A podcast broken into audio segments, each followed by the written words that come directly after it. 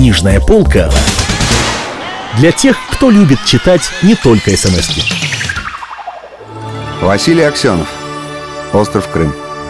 Памяти моей матери Евгении Гинзбург. Глава первая. Приступ молодости. У микрофона Кирилл Кальян. Всякий знает, в центре Симферополя, среди его сумасшедших архитектурных экспрессий, дерзкий в своей простоте, похожий на очиненный карандаш небоскреб газеты «Русский курьер». К началу нашего повествования, на исходе довольно сумбурной редакционной ночи, весной, в конце текущего десятилетия или в начале будущего, зависит от времени выхода книги, мы видим издателя, редактора этой газеты, 46-летнего Андрея Арсеньевича Лучникова в его личных апартаментах на Верхотуре. Этим советским словечком холостяк Лучников с удовольствием именовал свой плейбойский пентхаус – Лучников лежал на ковре в йоговской позе абсолютного покоя, пытаясь вообразить себя перышком, облачком, чтобы затем и вообще как бы отлететь от своего 80-килограммового тела. Но ничего не получалось. В голове все время прокручивалась редакционная шелуха, в частности, невразумительные сообщения из Западной Африки, поступающие на телетайпы UP и РТА. То ли марксистские племена опять ринули в шабу, то ли наоборот, команда европейских головорезов атаковала Луанду. Полночи возились с этой дребеденью, звонили Сапкору, Вайворе, но ничего толком не узнали, и пришлось сдать в номер невразумительное по неопределенным сообщениям, поступающим из многоточия. Тут еще последовал совершенно неожиданный звонок личного характера. Отец Андрея Арсеньевича попросил его приехать и непременно сегодня. Лучников понял, что медитация не получится, поднялся с ковра и стал бриться, глядя, как солнце в соответствии с законами современной архитектуры располагает утренние тени и полосы света по пейзажу Симфи. Когда-то был ведь заштатный городишко, лежащий на унылых серых холмах. Но после экономического бума ранних сороковых городская управа объявила Симферополь полем соревнования самых смелых архитекторов мира, и вот теперь столица Крыма может поразить любое туристическое воображение.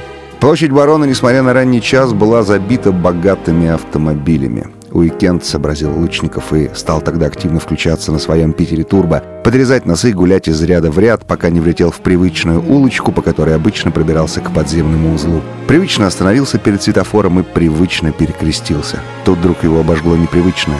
На что перекрестился? Привычной старой церкви всех святых на земле российской высиявших больше не было в конце улочки. На ее месте некая овальная сфера — на светофор, значит, перекрестился ублюдок. Совсем я зашорился со своей идеей, со своей газетой. Отца Леонида уже год не посещал, крещусь на светофоры. Эта его привычка класть кресты в виде православных маковок здорово забавляла новых друзей в Москве. А самый умный друг Марлен Кузенков даже увещевал его. Андрей, ведь ты почти марксист.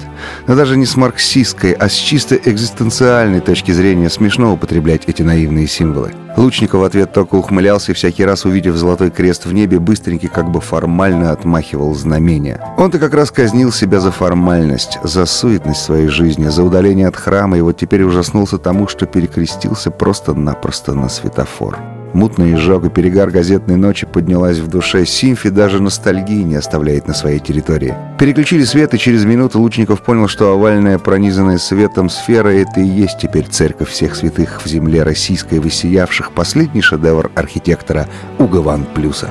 Автомобильное стадо вместе с Лучниковским Питером стало втягиваться в подземный узел сплетения туннелей — Огромную развязку, покрутившись по которой машины на большой скорости выскакивают в нужных местах крымской системы фривеев. По идее, подземное движение устроено так, что машины набирают все большую скорость и выносятся на горбу магистрали, держа стрелки уже на второй половине спидометров.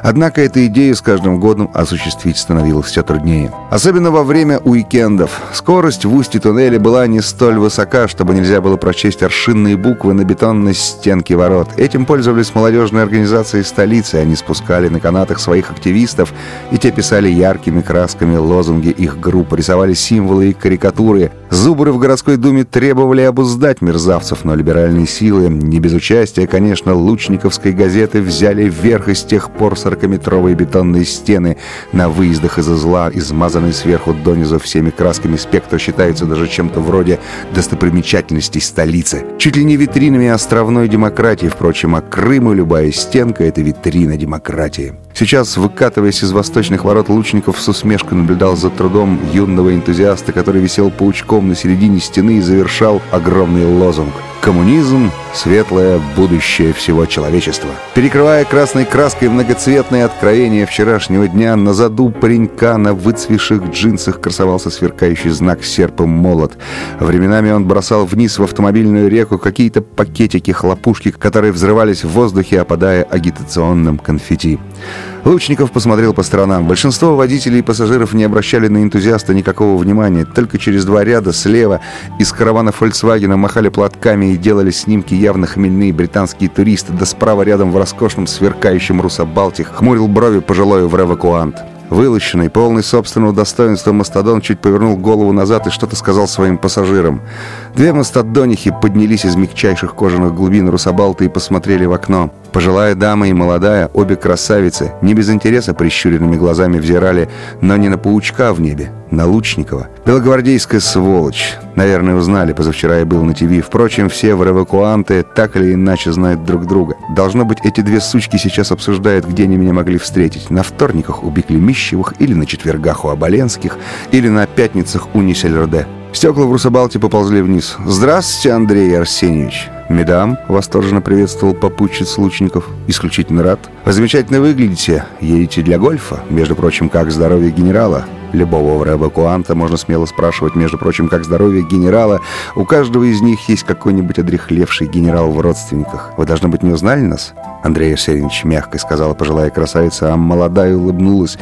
«Мы не Сельроде, «Помилуйте, как я мог вас не узнать?» — продолжал ерничать Лучников. «Мы встречались на вторниках у Беклемищевых, на четвергах у Оболенских, на пятницах у Несельроде. Мы сами Несельроде», — сказала пожилая красавица. «Это Лидочка Несельроде, я, а я Варвара Александровна». «Понимаю, понимаю», — закивал Лучников. «Вы не Сельродей, мы, конечно же, встречались на вторниках у Биклемищевых, на четвергах у Оболенских, а на пятницах у Несельроде, не так ли?» «Диалог в стиле Анеско», — сказала молодая Лидочка.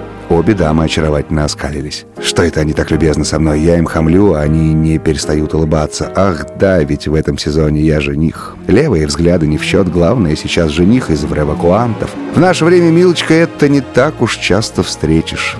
«Вы, должно быть, сейчас припустите на своем турбо?» — спросила Лидочка Александровна. «Еп, мэм». Американский ответ Лучникова прозвучал весьма подозрительно для ушей русских дам. «Наш папочка предпочитает русабалт, а значит, главное размеренное движение, не лишенное, однако, стремительности». Лидочка Несерудея пыталась удержаться в стиле Анеско. «Это сразу видно», — сказал Лучников. «Почему?» — спросил Варвара Александровна. «Потому что он ваш политический оппонент. Он, оказывается, мой политический оппонент. Нет, сударыня, я сразу понял, что ваш папочка предпочитает Русабалт, когда увидел его за рулем Русабалта». Господин Несельроде повернул голову и что-то сказал.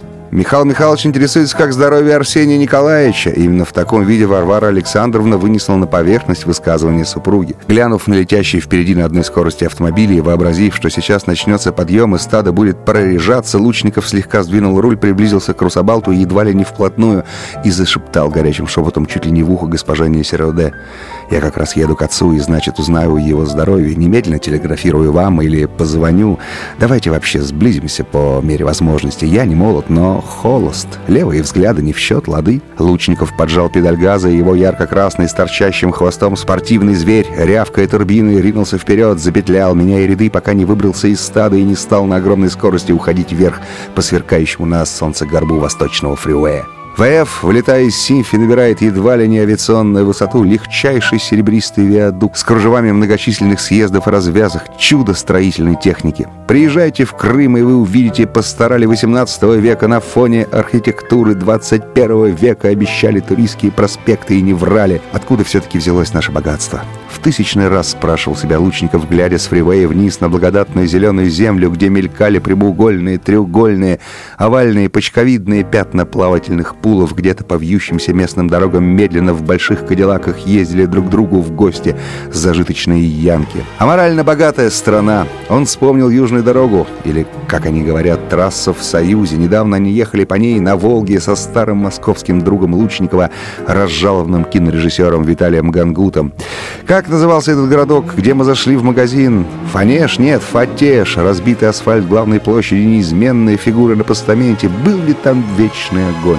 Нет, кажется, только областным центрам полагается по статусу «Вечный огонь». Да, в Фитиже не было вечного огня. Хотя бы вечного огня там не было. «Сейчас увидишь наше изобилие», — сказал Виталий. В магазине у прилавка стояло несколько женщин. Они обернулись и молча смотрели на вошедших. Может быть, приняли за иностранцев? Странные сумки через плечо, странные куртки. Пока они ходили и осматривали прилавки, женщины все время молча глядели на них, но тут же отворачивались, если замечали это. В общем, здесь не было ничего. Впрочем, не нужно преувеличивать, вернее, преуменьшать достижений. Кое-что здесь все-таки было. Один сорт конфет, влажные вафли, сорт печенья, рыбные консервы, завтрак туриста.